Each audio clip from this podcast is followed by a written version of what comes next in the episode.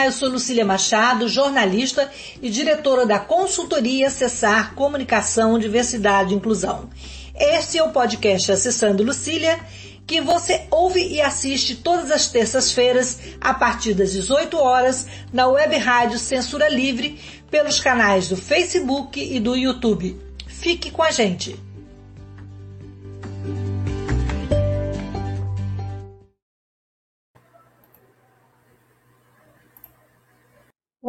Boa tarde. Hoje o podcast Acessando Lucília vai falar sobre a diversidade e especificidade da surdez.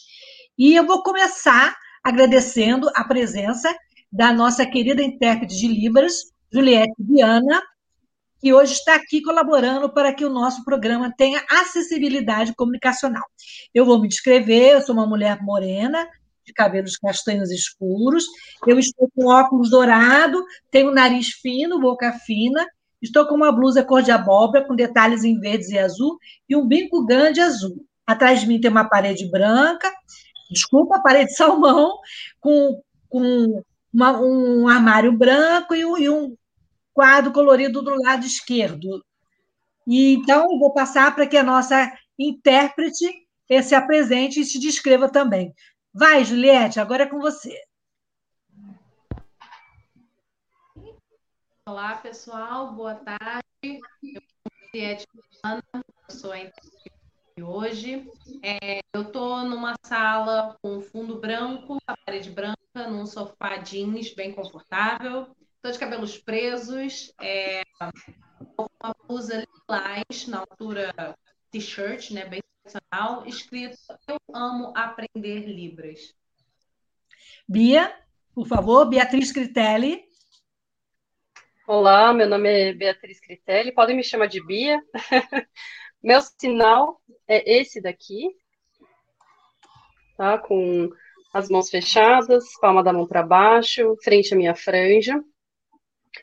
É, eu tenho cabelo curto, castanho claro, sim, um pouco na altura do queixo. Estou com um brinco azul também, parecido com o da Lucília, um brinco é, azul escuro, parecendo como se fosse um formato de uma gota. Estou de óculos com hastes claras, uma camiseta verde florida, com detalhes aqui em renda, umas flores meio rosa, o fundo da parede aqui é azul bem escuro, e tem uma tatuagem aqui na clavícula esquerda de flores. Eu tenho a pele bem clara. Núcia? Oi, tudo bem? Meu nome é Núcia, ele só letra N-U-C-C-I-A. E o sinal é tatuagem no pulso. Isso, tem a tatuagem aqui. Eu tenho cabelo é, um tom avermelhado, cortado na altura do ombro, vou dividido para a lateral direita. Meus olhos são verdes, eu tenho um estrabismo no olho esquerdo. Estou usando uma blusa branca com o desenho da Sininho e um, risco preto. E atrás de mim é a parede da minha sala, num tom laranja, com um quadro egípcio e um pedaço da porta do meu quarto. Bem, é, eu sou surda um oralizada, desculpa, eu esqueci de avisar. Eu sou surda, mas sou oralizada, apesar de conhecer um pouquinho de livros também. Bem, então, assim, reunir essas mulheres nesse momento tão importante. Na semana passada, nós tivemos o dia, é, dia 23, foi o dia da educação dos surdos, e no dia 24, o dia de Libras. Então, traz à tona essa necessidade, essa é, vontade de falar sobre esse assunto né, e sobre a diversidade da surdez. É, a Bia, ela é professora de Libras, nosso, do, eu, nosso, porque eu sou da UF, eu acabo misturando as estações. É, é professora da UF, de, do campus de Volta Redonda, campus de Volta de Aterrado, e ela está fazendo é, doutorado em surdo cegueiro de ciências na USP, não é isso, Bia? E a Núcia, ela é até mestrado, fez mestrado e doutorado em bioquímica, ela é bióloga, e ela também atua no projeto Surdos da, da UFRJ. E olha, além de bruxa, que ela falou para mim que ela é uma bruxa, ela, ela escreveu alguns livros é, de ficção sobre a surdez, que depois ela vai contar para gente. Então, em primeiro lugar, eu queria saber da Bia, né, qual a importância da gente discutir a diversidade da surdez, porque às vezes parece que há uma ditadura da Libras, e na verdade existem outras formas de se comunicar, né? Assim, o surdo ele pode. Eu queria que você explicasse melhor para a gente, Bia, depois a Núcia também, né? Das formas de comunicação possíveis hoje dentro dessa complexidade da surdez. Ótimo. Então, eu vou contemplando a resposta também um pouco, Lucília, a área da surdo-cegueira, tá? Porque quando a gente fala de formas de comunicação, quando a gente entra com o aspecto da surdo-cegueira, a gente amplia mais ainda, tá? Então, por exemplo, é, a comunicação de pessoas surdas, é, a gente pode falar que pessoas surdas podem se comunicar em sinais, tá? A língua de sinais mais falada no Brasil é a Libras, língua brasileira de sinais, porém, no país, temos várias outras línguas de sinais também. Temos uma outra língua de sinais de uma tribo indígena que se chama Kapor, K-A-A-P-O-R. Existem outras línguas de sinais permeando o nosso país, porém a Libras é a língua mais popular que temos aqui no nosso país. Tá? Então, a forma de comunicação e expressão dos surdos, que foi regulamentada através de uma lei em 2002 no nosso, nosso país aqui, que foi a lei que a gente comemorou 19 anos né, dela, agora no dia se não me engano, foi dia 19 de abril, eu não lembro qual foi o dia específico, foi 24 de abril, a gente comemorou 19 anos dessa lei. Então, Libras é uma língua muito falada pela comunidade surda, de surdos sinalizantes, porém, é, a gente tem que ressaltar a diversidade de surdas, que, é, que a Nútia, ela vai aqui, é, como uma pessoa que se expressa em português, ela vai representar um pouco melhor isso na fala dela, mas também tem pessoas surdas que se comunicam oralmente.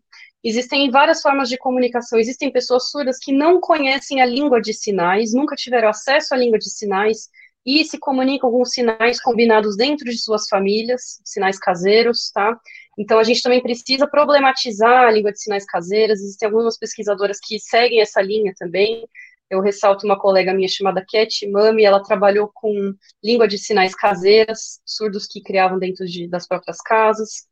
E quando a gente entra no aspecto da surdo-cegueira, a gente amplia mais ainda essas formas de comunicação, a diversidade né, das pessoas é, que se comunicam e das diversas formas de comunicação de acordo com os graus é, de audição que a pessoa tem, outros aspectos. Então, quando a gente entra na surdo-cegueira, existe a comunicação em língua de sinais táteis, que a gente popularmente chama de libras tátil, que a pessoa com surdo-cegueira, ela acompanha libras é, na mão do, do intérprete, do profissional, que daí ele assume o papel de guia-intérprete para guia-interpretação.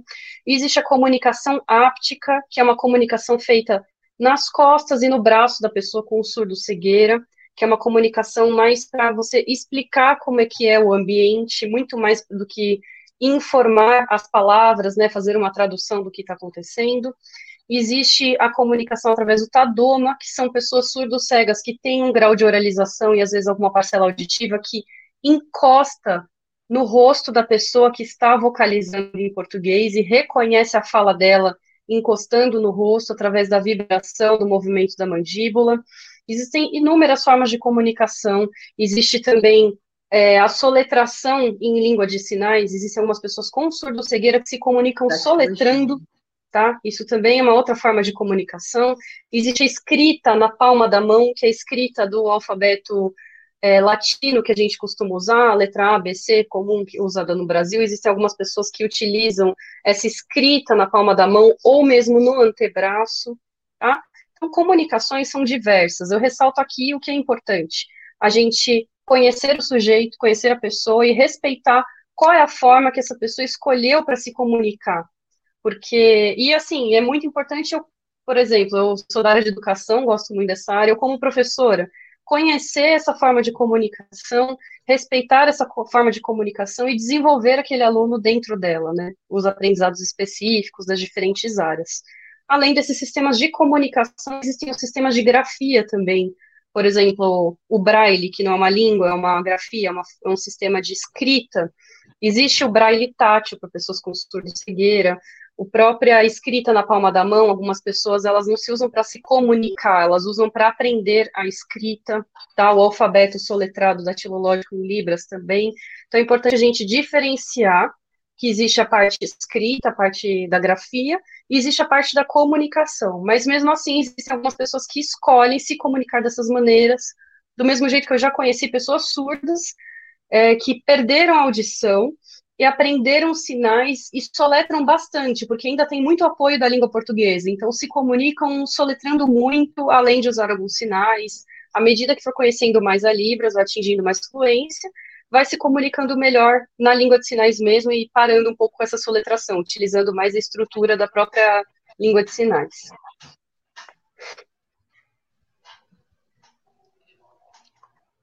E acredito que muitas pessoas estão participando também. Nútia, e você que ficou surda em 2007, como é que foi a sua trajetória e onde você se enquadra nesse universo complexo da surdez? Minha nossa!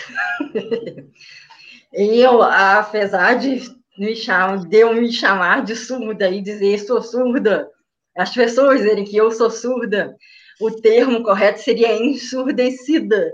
Porque o que acontece? Eu nasci ouvinte, cresci ouvinte, a minha cultura toda é oralista português. E eu perdi a audição quando eu tinha 27 anos. Foi por conta de uma condição genética ele mudou um gene e acabou fazendo é, a, a, a, que a anatomia do meu ouvido mudasse. Eu tive tumor no, no ouvido. E aí, quando eu operei, eu perdi o nervo auditivo, perdi a conformação óssea do ouvido, perdi tudo. Então, agora eu sou surda zero total absoluto. Eu não escuto nem chiado, nem zumbido, eu não tenho nenhum desses problemas que alguns surdos costumam ter. No meu caso, eu também não posso usar aparelho auditivo ou implante coclear, porque esses aparelhos eles precisam do nervo auditivo e eu não tenho esse nervo mais. Eu tirei na cirurgia de retirada do tumor. Então, o termo é, seria surda bilateral profunda, mas é ensurdecida encaixa melhor, porque eu perdi a audição no meio da vida. E como é que foi a sua trajetória? Tem esse pedacinho complexo. Ah, a transição foi complexa. Hoje a gente fala, hoje eu consigo falar dela sorrindo e achar graça de algumas coisas, mas naquela época foi muito, há 12, 13 anos atrás foi muito, muito difícil. E eu estava no último período da faculdade de biologia. Eu fiz a última disciplina toda com a ajuda de amigos, porque eles sentavam do meu lado só para copiar o que a professora estava dizendo, para eu poder ler e entender, porque na época eu não conhecia livros, eu tinha acabado de perder a audição. Eu nem sabia direito o que era surdez, eu fui aprender sobre surdez com o tempo. Fui entender como é que era a surdez e perder os preconceitos que eu tinha com surdez com o tempo, é uma coisa que foi ao longo dos anos. Então, naquele primeiro semestre, antes, de, logo depois da primeira cirurgia, foi uma coisa meio que apocalíptica. Você tinha que, eu tinha que me acostumar a fazer leitura labial, tinha que ensinar as pessoas o que era surdez sem eu mesma saber direito o que era surdez. Tinha que ensinar elas a fazer, a falar, porque não dava para sair falando correndo tinha que ter paciência, tinha que fazer os outros terem paciência para eles repetirem tudo 500 vezes para eu conseguir entender. E tinha que sorrir, porque às vezes você mostrar para a pessoa que você está quase desistindo faz com que hum, as pessoas não gostem de você. É, é, sabe, você fica cansada mais tempo e às vezes aquilo pesa, mas você não pode mostrar esse tipo de coisa, porque se você mostrar que está desistindo, as pessoas desistem de você também. Então você se segura onde vai. Ah, hoje é fácil de falar sobre isso. Fica, foi, depois de um tempo ficou tão fácil que eu acabei de escrever um livro inteiro. É, só para complementar aí as pessoas que estão nos assistindo, a Núbia, apesar, a Nútia, apesar de ser surda total, como ela falou, ela está aqui participando, interagindo com a gente, é graças à tecnologia, que mudou a vida das pessoas, vem mudando a vida das pessoas. Isso. Como é que, o que, que você usa? É, que tecnologia você está usando, por exemplo, neste momento, para se comunicar com a gente, com os ouvintes? Então, existe um monte de tecnologia que ajuda o surdo a manter a comunicação. Desde que a pandemia começou, todos os tipos de tecnologia que utilizam a internet, eles literalmente explodiram. É, o uso que já era conhecido passou a ser mais conhecido ainda. Esse aplicativo que eu estou usando é um programa da web chamado Web Captioner ele pega o áudio que sai do computador e transcreve ele em texto. Então, para mim, eu tenho a janela de cima com a, a câmera, com o programa conversa, com a gente conversando, e embaixo dele tem a legenda com a legenda da televisão. Um fundo preto com letras amarelas, um tamanho de mais ou menos 14, 16, a fonte Times New, para eu conseguir ver bem, porque eu não estou usando óculos hoje. Muito bom, é a tecnologia a serviço né, das pessoas com deficiência. É, Nútia, por, ainda, ainda com a Nútia, porque por que, que o surdo, assim como outras pessoas com deficiência, como eu, que sou tetraplégica, né, ainda são analisadas, olhadas pela, pela grande parte da sociedade, não pelo nosso potencial, mas pelas nossas limitações impostas pela nossa condição? Exato. Por quê? Você sente isso, esse capacitismo, pesando Verdade. na sua surdez? Por quê? Veja só, e a, a, surdez ela ainda consegue ser uma deficiência mais esquecida ainda do que as outras, porque ela não é visível. É como o transtorno de autismo, por exemplo. A síndrome, o, o, o espectro autista, você não consegue ver de cara. As pessoas a sociedade aprendeu culturalmente ao longo de anos e anos que aquilo que é diferente, que foge do tema normal, que é esquisito. Então eles temem de algum jeito. E aí eles acabam reagindo de um jeito inesperado, que para a gente é o capacitismo. É olhar para uma pessoa com deficiência, ao invés de ver só uma pessoa, eles veem um problema eles veem um defeito. Ah, é diferente, não é igual a mim. E ao invés de pensar que, na verdade, não existe absolutamente ninguém igual a ninguém. Todo mundo é diferente. Então, ter uma deficiência é só um porém. eu sou uma pessoa como todas as outras, e eu, a única coisa que eu não consigo fazer é ouvir. Mas eu já estou sofrendo isso com tecnologia, essa facilidade. É isso que o, a legenda faz com a gente, que o implante faz com a gente. Ele, a tecnologia ajuda, o óculos ajuda uma pessoa a enxergar, por que o, o aparelho auditivo não pode ajudar alguém a ouvir? Agora, eu queria que a Bia falasse, é, você enquanto educadora, enquanto professora de Libras, enquanto estudiosa dessa cegueira, é, como é que você vê esses desafios encontrados pela comunidade com deficiência auditiva e Libras para ser incluído na sociedade, especialmente na área da educação, Bia?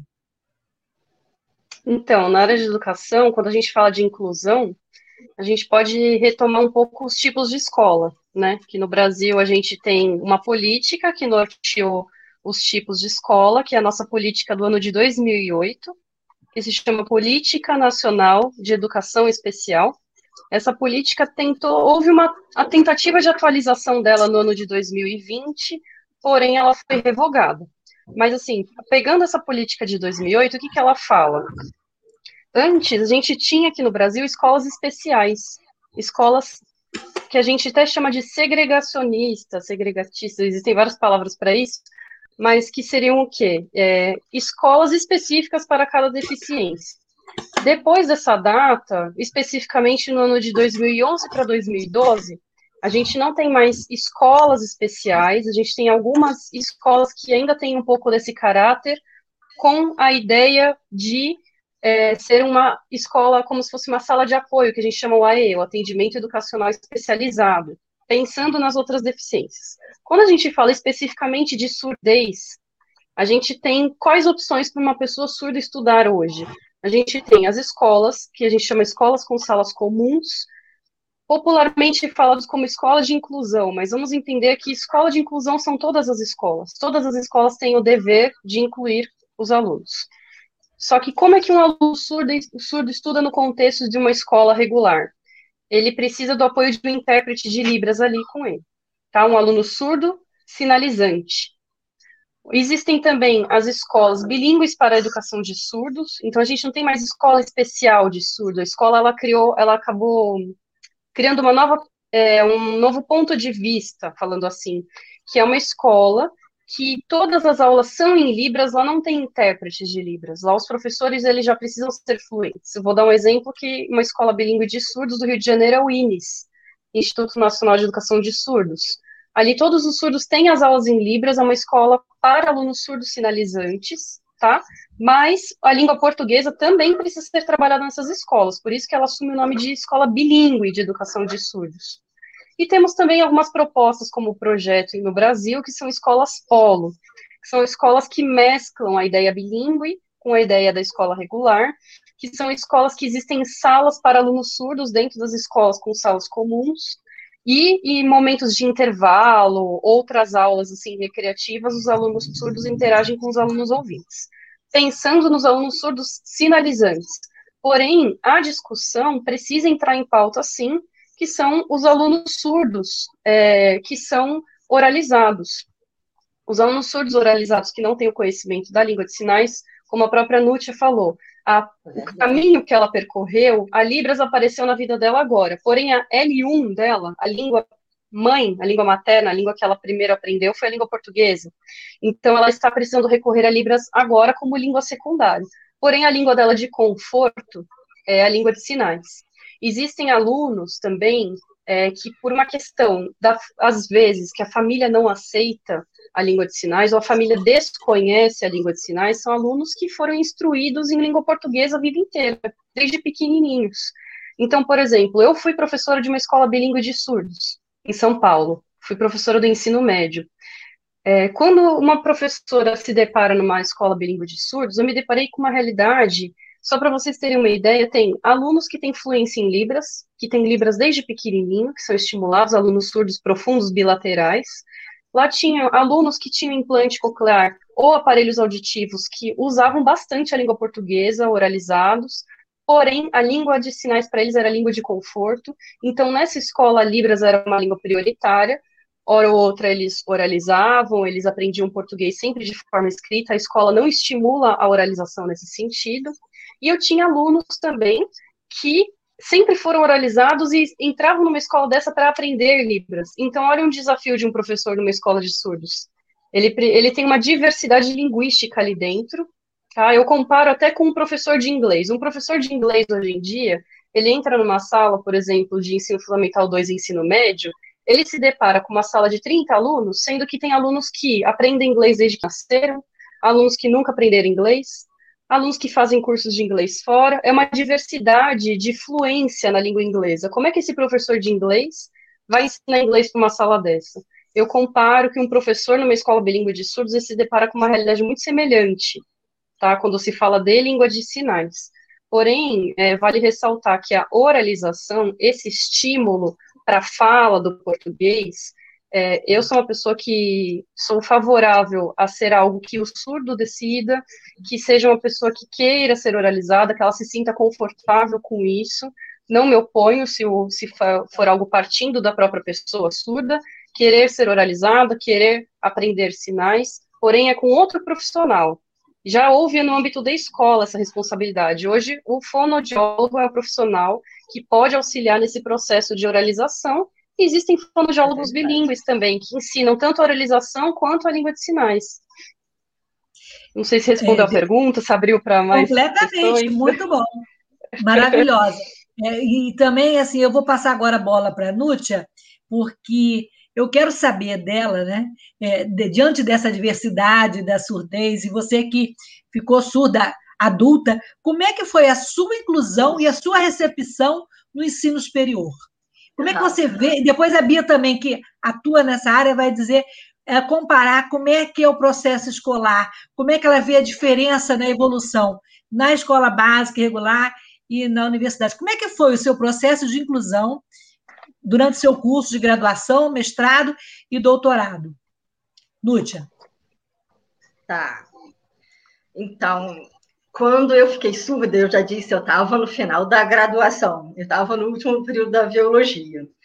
E, ao mesmo tempo, eu estava fazendo as provas para o mestrado. Eu me formei, entrei no mestrado de bioquímica. E aí começaram novos problemas, porque eu ainda estava ah, fazendo duas coisas ao mesmo tempo. Uma, aprender língua de sinais, e a outra, estudar bioquímica. E tinha que fazer o estágio no laboratório o tempo inteiro, para manter o projeto funcionando. Aí fazia língua de sinais junto, para aprender a poder me comunicar. E no mestrado e no doutorado, a gente tem aulas para assistir. São aulas mais específicas voltadas para a área que você quer. No meu caso, era bioquímica, biologia molecular, radioatividade, parasitologia. É um tipo de biologia mais profunda, a pós-graduação mesmo. E aí eu tinha um problema da inclusão. Como é que é que eu, a única surda no Instituto de Bioquímica inteiro, ia conseguir entender aquelas aulas? Eu comecei aprendendo a conhecer a acessibilidade. Para minha sorte, foi muita, muita sorte mesmo. Eu tinha na mesma, no mesmo corredor a professora que trabalhava com surdos, a professora Vivian que é a coordenadora-chefe do projeto Surdos UFRJ. Então, ela me explicou como que eu ia ter que fazer a adaptação de ouvinte para surda, a, como eu ia aprender livros. Foi ela que me indicou o curso de livros. E quando eu comecei a fazer as aulas, ela cedeu o intérprete dela, um intérprete próprio dela, que ela pagava com a verba do laboratório dela, não era da UFRJ ela cedeu o intérprete dela para me ajudar em algumas aulas. Depois disso, conversando com eles, é que eu consegui entender como fazer a solicitação de intérprete para a UFRJ. Mas aquele ano era um, 2007, 2009, 2008, 2009. A UFRJ não tinha intérprete. Os intérpretes que tinham lá eram contratados e os contratos encerrando e não eram renovados. Então, muitas das aulas eu tive que assistir, é, como eu diria, no cola. Então, eu entrava dentro da sala de aula, assinava a lista de presença e copiava tudo que estava no slide, que era colocado na parede. Copiava, copiava, copiava direto, anotava qual era o tema. A professora estava falando de quê? Aí eu ia estudar sozinha na biblioteca, porque eu não tinha intérprete, eu era surda, não tinha quem ficasse devagar, copiando tudo para mim, não dava. Praticamente o mestrado inteiro foi desse jeito. No doutorado já teve uma facilidade, porque eu já estava acostumada com livros e já estava acostumada com a leitura labial. Leva tempo. E os professores estavam começando a se acostumar com ter uma aluna surda. Porque, tipo, praticamente ninguém sabia como funcionava. Então, aí eu escolhia as disciplinas que eu queria fazer de, de acordo com o professor que eu conhecia.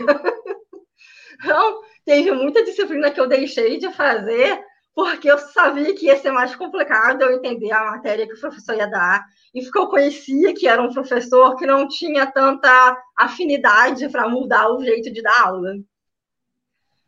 Entendi. E eu fui levando assim até terminar uma, os dois, a, a, a defesa.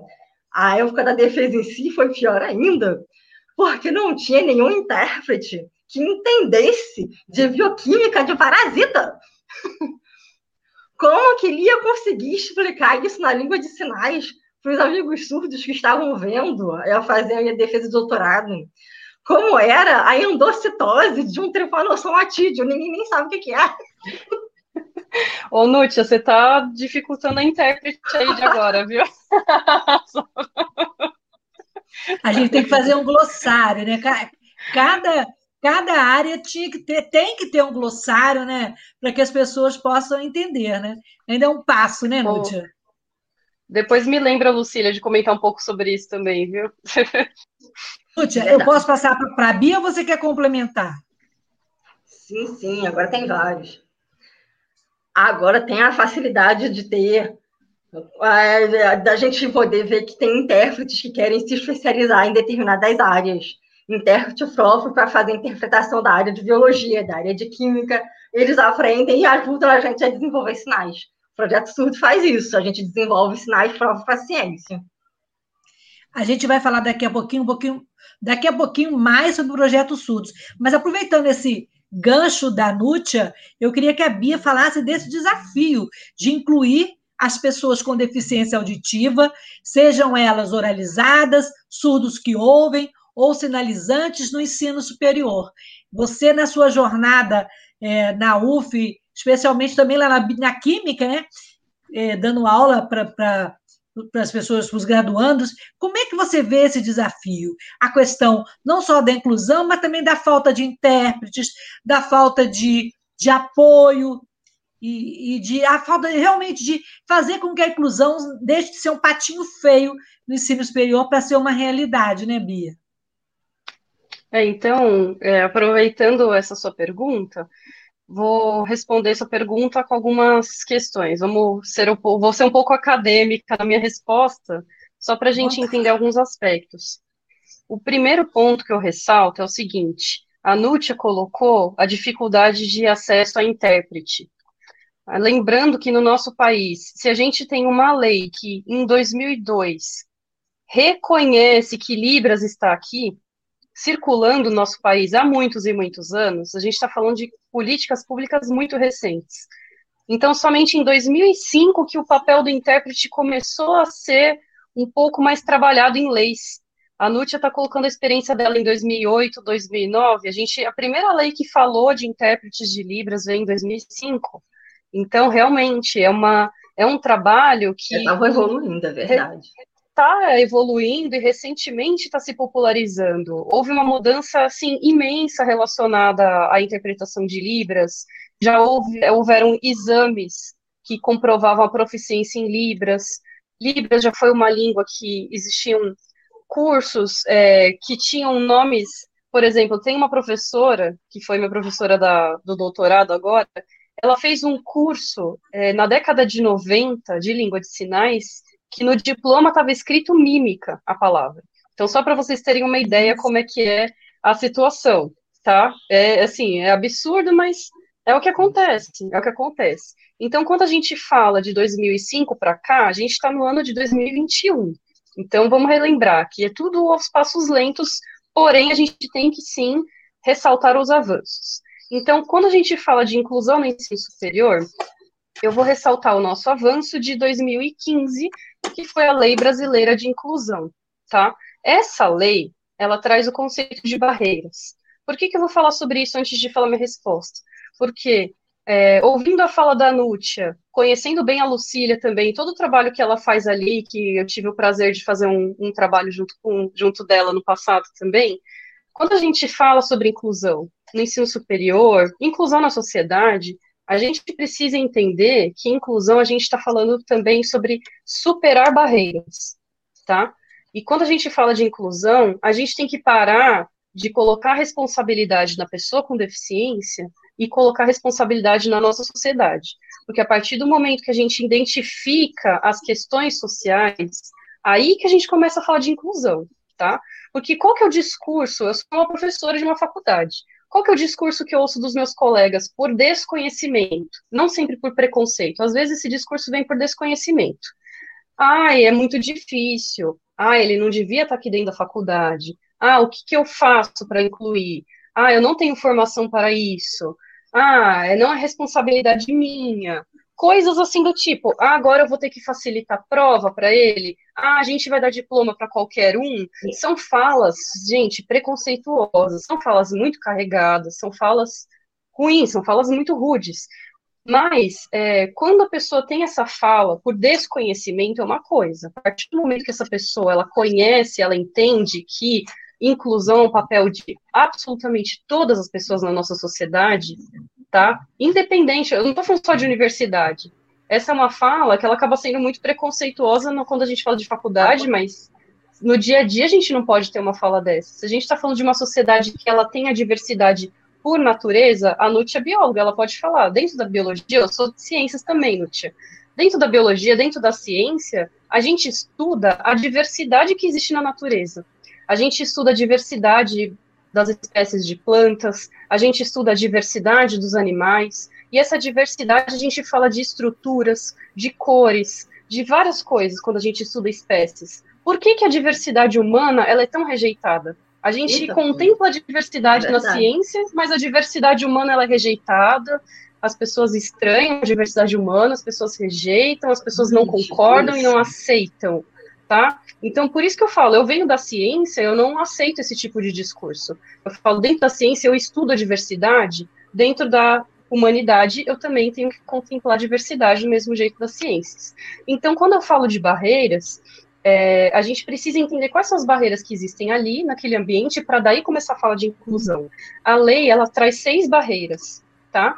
São barreiras diversas. Eu vou citar bem rapidinho uma barreira relacionada ao acesso. Oi, desculpa. Tá Vamos, a gente pode fazer um intervalinho e você volta falando das barreiras, tá bom? Ah, pode ser, vai ter intervalinho. Beleza. 30 segundos. Enquanto isso, a Juliette vai tomar uma água e a gente vai falar um pouquinho da rádio e voltamos rapidinho, tá bom? Tá certo, beleza, beleza, perfeito. Vamos lá. O governo federal se negou a participar de consórcios para desenvolvimento, produção e compra de vacinas. Preferiu gastar bilhões para comprar cloroquina, leite condensado e parlamentares. As vacinas que temos foram desenvolvidas por servidores públicos do Butantan e da Fiocruz para salvar vidas. Precisamos lutar pela sua aplicação. Vacina já! Sinasef, Seção Sindical IF Fluminense. Para manter o projeto da Web Rádio Censura Livre, buscamos apoio financeiro mensal ou doações regulares dos ouvintes, já que não temos anunciantes, não temos propagandas de empresa e não recebemos recursos de partidos e políticos. Seja um apoiador regular e ouça nosso agradecimento no ar durante a transmissão de nossos programas. Seu apoio é muito importante para nós. E os apoiadores recebem prestação de contas mensal.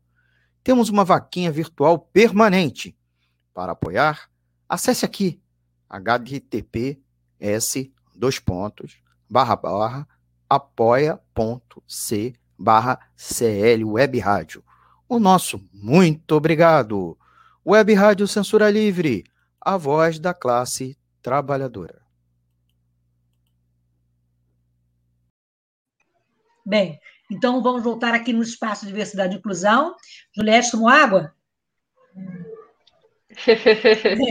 então Tudo vamos bem, voltar então. com a Bia falando das barreiras, né, Bia? Ótimo. Só para retomar, então, a, onde a gente encontra essa definição de barreiras é a Lei Brasileira de Inclusão do ano de 2015, tá? Aí são seis barreiras. Rapidamente falando, barreira arquitetônica, que se refere aos espaços já construídos, Barreira urbanística, que fala sobre a locomoção e o acesso é, das pessoas nos espaços urbanos. Barreira é, na comunicação ou na informação, que fala da pessoa é, não conseguir ou ter dificuldade do acesso àquela informação ou àquela comunicação, por exemplo, um material que ele não tem a transcrição para o braille, ou alguma informação que não tem em libras, ou alguma aula que não tem a legenda, coisas assim. Temos as barreiras de transporte, temos barreiras da, de tecnologia, que agora na pandemia é o que a gente mais tem citado, né? E por fim, barreiras atitudinais, que são barreiras relacionadas. Aí a gente pode falar sobre preconceitos e questões é, pessoais. E o que eu falo que das seis barreiras, a que mais pesa é a barreira atitudinal, porque se eu tenho um é, ambiente estruturado perfeitamente para inclusão, porém eu tenho pessoas lá dentro que não aceitam esse tipo de trabalho, não adianta de nada. Então, respondendo a pergunta da, da Lucília, como incluir? Eu preciso primeiro identificar as barreiras que tem ali. Eu preciso instruir as pessoas que estão ali, a gente precisa evidenciar essas questões. E vamos lembrar, dessas seis barreiras, nenhuma delas é relacionada à pessoa com deficiência. São seis barreiras sociais. Ou seja, a dificuldade de autonomia e de acesso da pessoa com deficiência não é uma coisa dela porque ela nasceu assim, é uma coisa que a sociedade não está pronta para recebê-la, a sociedade não quer recebê-la, a sociedade ela tem uma barreira para o acesso dela, tá? Então, pensando nesse aspecto, a gente precisa entender para daí começar a conversar sobre inclusão. E a gente consegue, a partir desse momento, entender melhor a inclusão porque muitas pessoas colocam que, ai, não, preciso de recurso, preciso de material.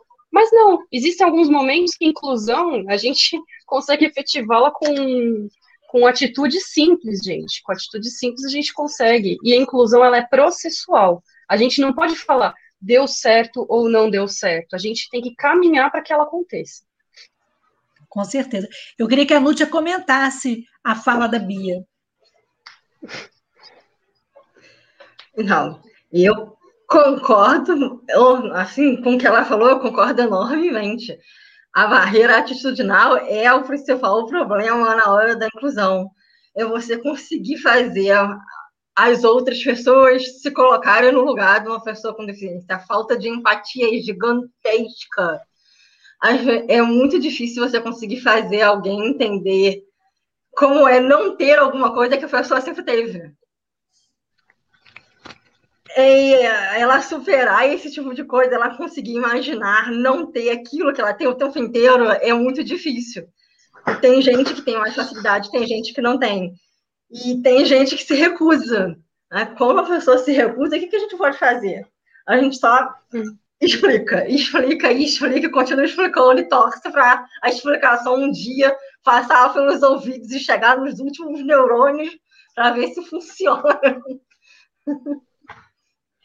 é muito complicada, mas, assim, mas, é, mas é um desafio né, para a gente que está na, na academia, para quem está na comunicação. É, antes de pedir a Nútia para falar do projeto Surdos, eu, nós temos alguns comentários aí, né, Antônio? A produção podia colocar para a gente?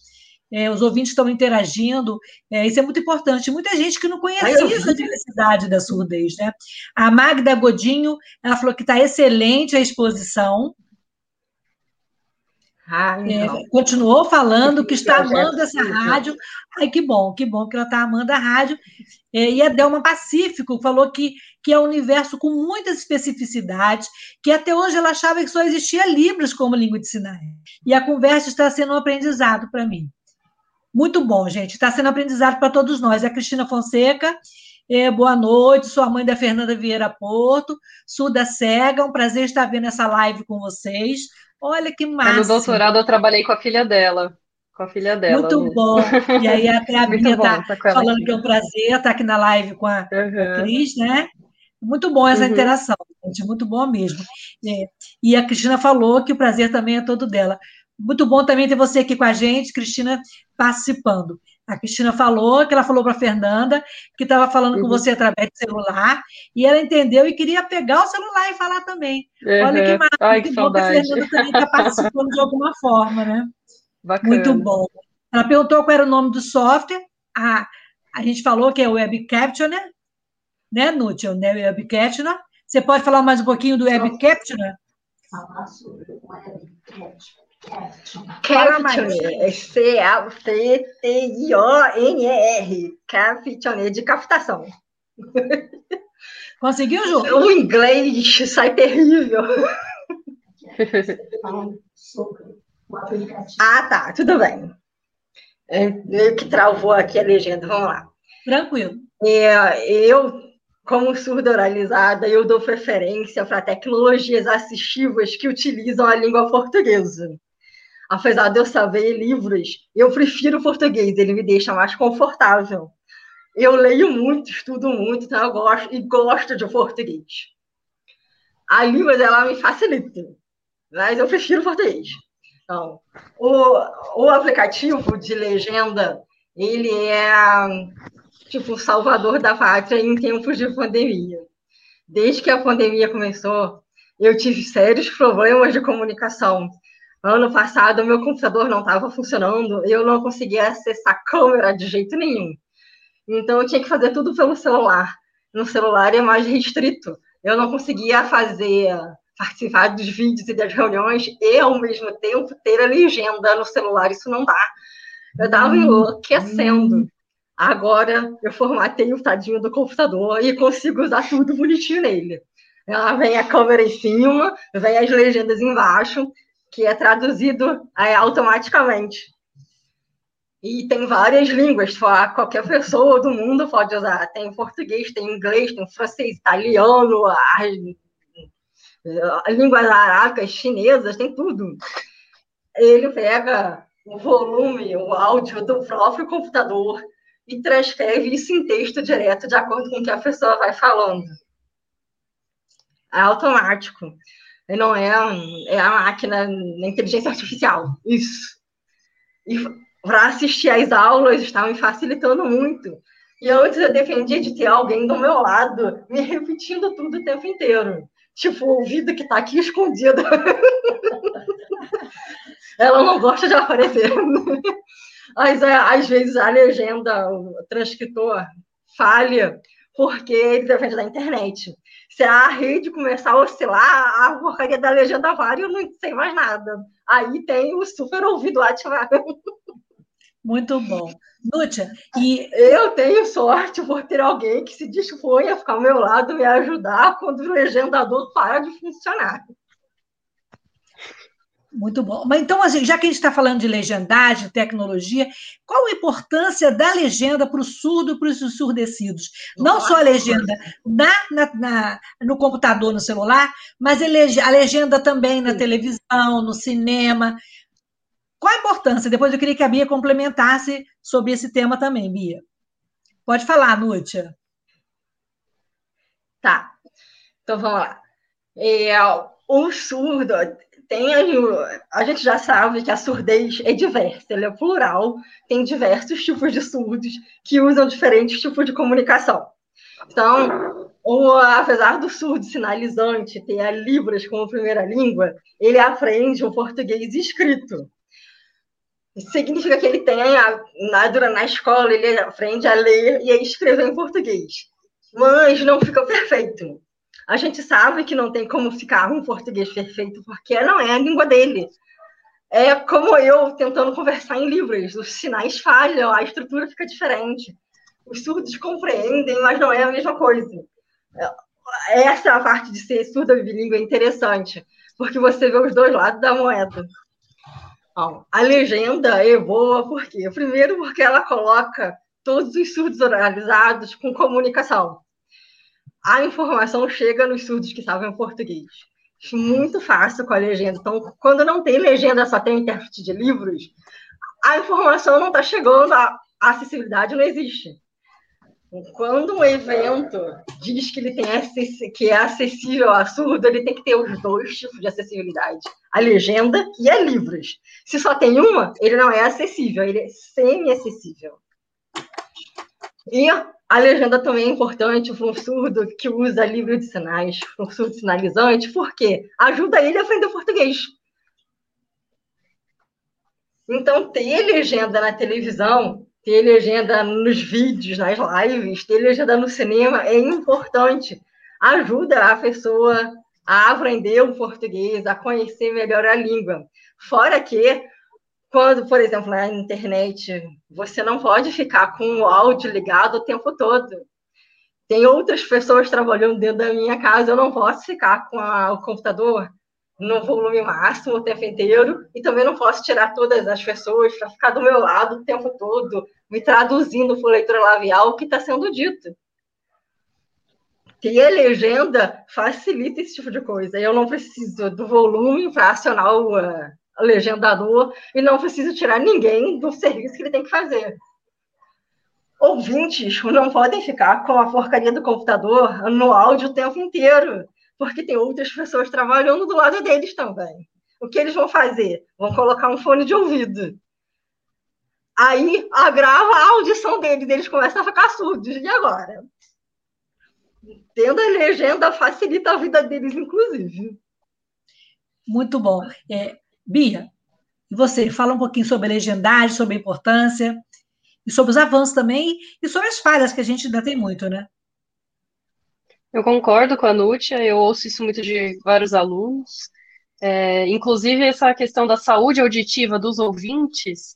Eu tenho um amigo fono que palestrou numa aula no semestre passado, na minha disciplina, e ele falou justamente isso. Ele falou: gente, respeitem quando o próprio aparelho de vocês avisa que o som está muito elevado. Vocês têm que cuidar da saúde auditiva de vocês. E a gente agora está com uma exaustão mental, visual e sonora de recursos tecnológicos, então a gente realmente precisa cuidar disso. Pessoas que enxergam, pessoas que ouvem também, e pessoas com deficiências sensoriais também. E ressaltando o que a Nútia falou, a legenda, ela não auxilia só a pessoa surdo-oralizada. Ela auxilia outras pessoas também, auxilia o surdo sinalizante a aprender a escrita do português. É, existem outras pessoas que indicam também o quanto que a legenda é interessante. É, eu já cheguei a abrir eventos pela UF nos outros semestres, e a gente sempre coloca ali, pela química mesmo, né? Você precisa de algum recurso de acessibilidade, e muitas pessoas solicitaram legenda. E a gente foi entrar em contato com essas pessoas, e falaram justamente isso. Ah, é que eu trabalho e eu tenho que usar, eu não posso ficar com o áudio ligado, eu prefiro acompanhar a palestra pela legenda, e coisas assim do tipo mas a legenda, ela vem como um recurso importante, e eu digo que essencial também, porque ao se falar de acessibilidade, porque que assim, quando, agora na pandemia, é o que eu falo, eu, eu trabalho com deficiências sensoriais na minha pesquisa.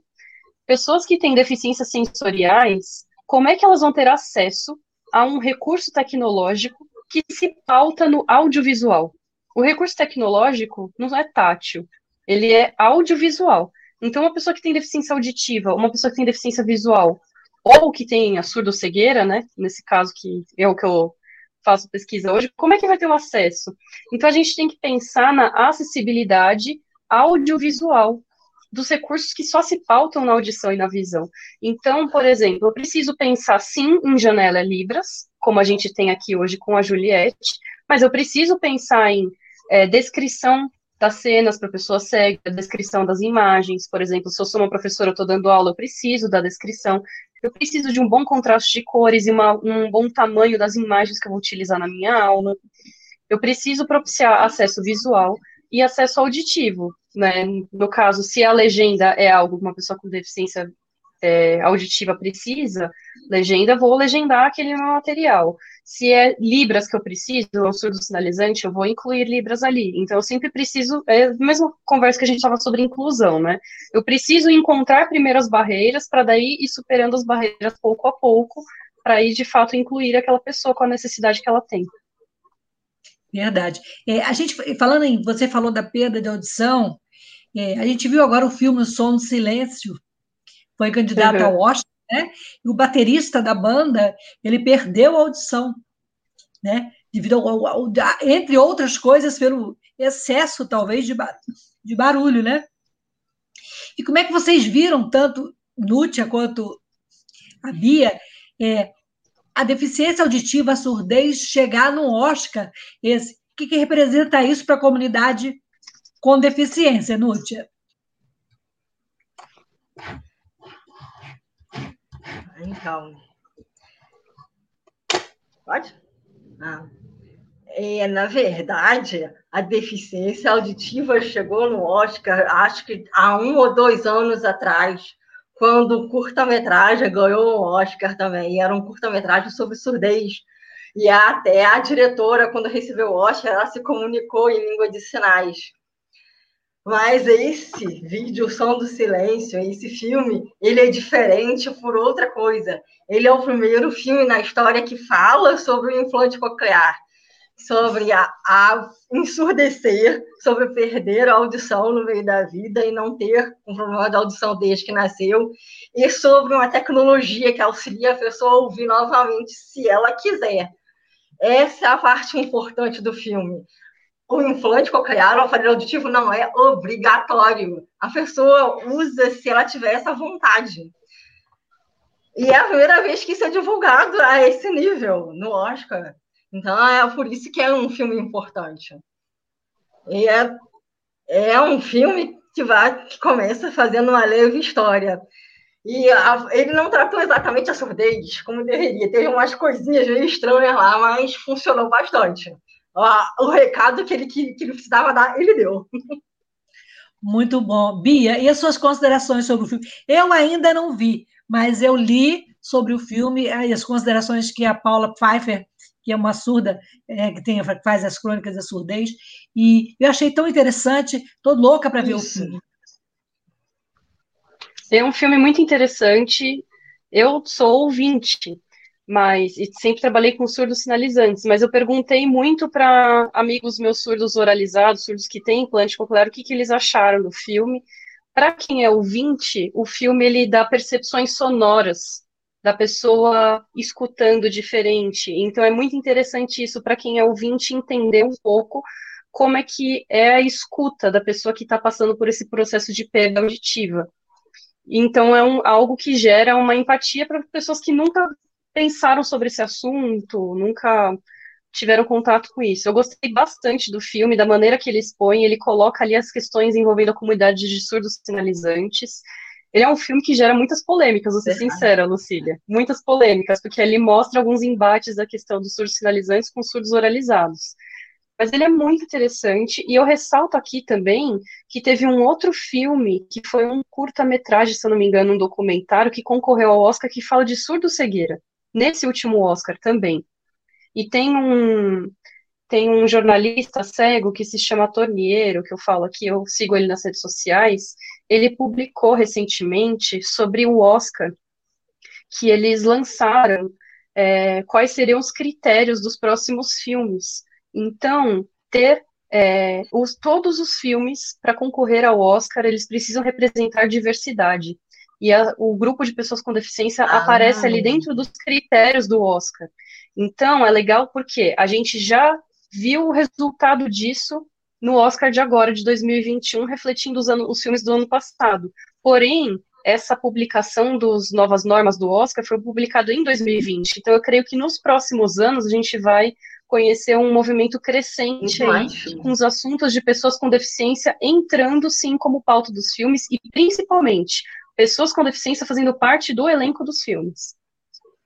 Isso é muito importante. Eu participei agora, ah, nesse mês ainda de março, do, do festival, assim, abril, né? As festival Assim Vivemos, que é um dos maiores e melhores festivais do mundo, é, com filmes de pessoas com deficiência. E ele vai ter agora no segundo semestre, é, se a pandemia melhorar, né? A, o Festival Presidencial no CCBB, Centro Cultural Banco do Brasil. Então, a diversidade de filmes de todos os cantos do mundo, onde as próprias pessoas com deficiência eram protagonistas da, da, da, sua vida, da sua história, sabe? É uma coisa muito potente, é uma coisa que traz a diversidade, né? E traz a riqueza, porque a gente sabe que a inclusão é, traz essa, essa riqueza, traz essa troca muito importante, né? É, infelizmente, o nosso tempo está terminando, então eu queria que a ah. Nútia falasse do projeto Surdos e, e também ah, tá. deixasse tá. um contato e falasse um pouquinho dos seus livros e a Bia depois complementasse falando é, dos desafios da surdo-cegueira. Então, Nútia, aí estão tá. os livros da Nútia. Fala sobre os livros, então. Como é que surgiu essa ideia ah, de escrever sobre o tema? Então, o Pérolas da Minha Surdez é a minha biografia eu explico no livro como foi que eu perdi a audição, falo sobre a condição genética e falo sobre como foi fazer a transição, falo sobre livros, falo sobre tecnologia, dou uma lista de filmes e livros sobre surdez. O Cadeados é uma ficção. Ele é um romance dramático em que a protagonista tem cerca de 20 anos, sofre um acidente e perde a audição. E aí eu coloquei mais ou menos a mesma coisa né, em forma de ficção para alcançar mais leitores. Isso eu fiz porque eu vi que a representatividade surda, principalmente na literatura nacional, aqui na literatura produzida no Brasil contemporânea, ela quase não existe.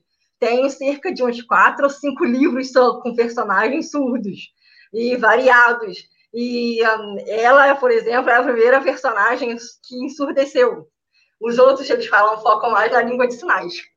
Aí ela, ela estuda e a, vive na leitura labial, e aí então, não vou contar o fim do livro, poxa. Mas conta pra gente. O projeto Surdos. Agora, passa o projeto Surdos. Não, não, projeto então, Surdos. É... Ele é um projeto de extensão. Você quer falar? Não, pode falar. Vou continuar. O projeto Surdos é um projeto de extensão da UFRJ. Ele auxilia a inclusão do jovem surdo através do, através da língua de sinais, a conhecer, a ter acesso ao conhecimento científico. Como é ser a vida de um pesquisador científico, como é fazer ciência. A gente explica tudo isso em aulas práticas e em livros. Tem livros e tem oralização. Então, quem for surdo, que estiver usando implante ou aparelho, também consegue participar das aulas. Ah, a gente desenvolve, além disso, além das aulas práticas, fazendo experimentação, questionando como encontrou esse resultado, qual, por que, que o resultado poderia ser diferente, esse tipo de coisa. A gente desenvolve o conhecimento científico do próprio surdo. A gente faz com que eles se sintam bem em conhecer ciência na sua própria língua. Muito a bom. gente desenvolve glossários de termos científicos. Tipo, a ciência é muito ampla e a, quanto mais específica é, mais difícil de encontrar um sinal próprio para aquele conceito. A gente desenvolve isso juntando temas. Então, tem um glossário de mosquito, tem um glossário de célula, tem célula, é, célula, tem um glossário, agora vai sair o glossário de microbiologia. É, assim, e o microscópio, microbiologia. E é um glossário todo próprio, com termos, quase todos os organismos que a gente encontra no mundo do microscópio. Tem sinal para tudo agora. Ah, a gente vai divulgar. E a outra parte é fazer a inclusão de ambientes, ajudar a desenvolver a acessibilidade. Como é o caso do evento que a gente vai fazer amanhã, é um bate-papo sobre a acessibilidade e a inclusão em planetários. Como fazer o surdo se sentir bem dentro de um planetário, é, como fazer essa inclusão e acessibilidade funcionar. A gente vai passar a tarde inteira discutindo isso amanhã. Maravilha. Então, eu vou pedir ao Antônio para colocar o seu e-mail aí e depois eu vou divulgar nas nossas redes sociais ah. esse, essa atividade de amanhã. Bia, então eu queria que você falasse um pouquinho do seu projeto, nosso tempo está curtíssimo, e depois também eu uhum. queria que a Juliette falasse alguma coisa no final. Eu falo demais, desculpa. Não, Se quiser, eu faço a interpretação da Juliette. momento dela. É, bom, finalizando aqui, para mim foi um prazer imenso estar aqui participando dessa live, um prazer imenso conhecer a Nútia, nem que seja à distância. Espero ter outras oportunidades. Se prepara, Nútia, eu vou ficar te enchendo aí. Conheço já o seu projeto do FRJ, viu? Conheço já porque eu tenho muito acesso àquele glossário, então é muito bom saber conhecer uma das mentoras. Eu, como estou finalizando o doutorado nessa área de surdo-cegueira, então, eu estou envolvendo alguns projetos aqui pela UF. Os projetos ali são mais relacionados ao grupo de alunos que eu tenho ali e relacionado o grupo de pesquisa que eu tenho na UF é diversidade e diferenças no ensino de química.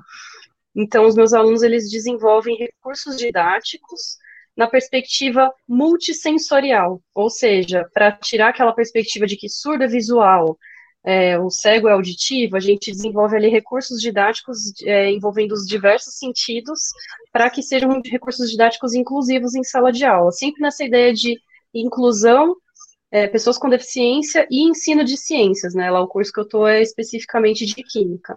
Então hoje eu estou desenvolvendo projetos mais voltados a essa área específica. E, bom, basicamente é isso. Eu tenho alguns projetos também trabalhando nessa parte de vocabulário científico em Libras. Então, por isso mesmo, Nútia, se preparei, a gente vai, vai, voltar, vai voltar a conversar em outras oportunidades, tá bom? Mas, Meninas, assim, basicamente, falando isso, eu deixo meu contato aqui disponível ah, para vocês também. E, gente, agradeço eu... muito os comentários aqui no chat. Magda, muito obrigada aqui. Yara também ter comentado. A Cris está participando. Um prazer conhecê-las aqui por este momento. E eu queria que a Juliette falasse também, eu queria agradecer a Juliette. E, e passa aí teu contato, Juliette, que é uma intérprete é, que eu conheci ainda criança. e que hoje ela é madura, está aí fazendo live para os artistas, já fez até é, consultoria para a Globo. Fala, agora fala, Juliette. Muito obrigada Quer que eu pela sua interprete? presença. Você fala? Isso, Interprete. Muito fala. obrigada. Muito obrigada. É, gente, para mim está sendo um prazer estar aqui. É, passa rápido, né, Luci? O tempo passa muito rápido. Daqui a pouco farão simplesmente 10 anos, né?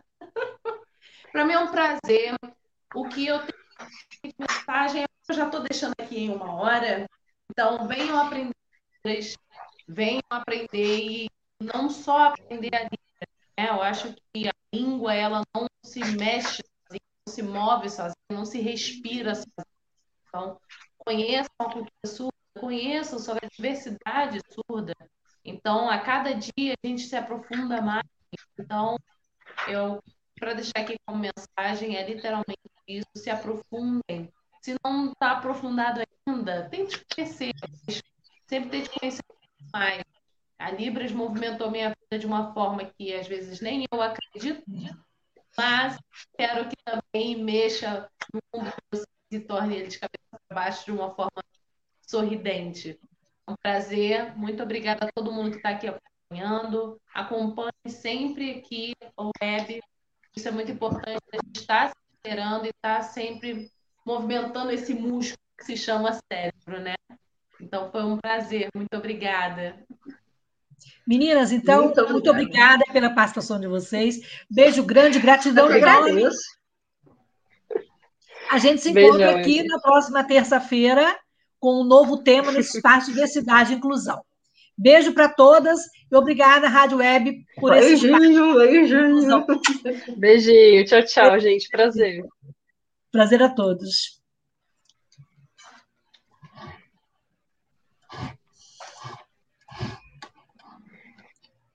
Jornalismo, debate sobre temas que você normalmente não encontra na mídia convencional, participação popular, música de qualidade e muito mais.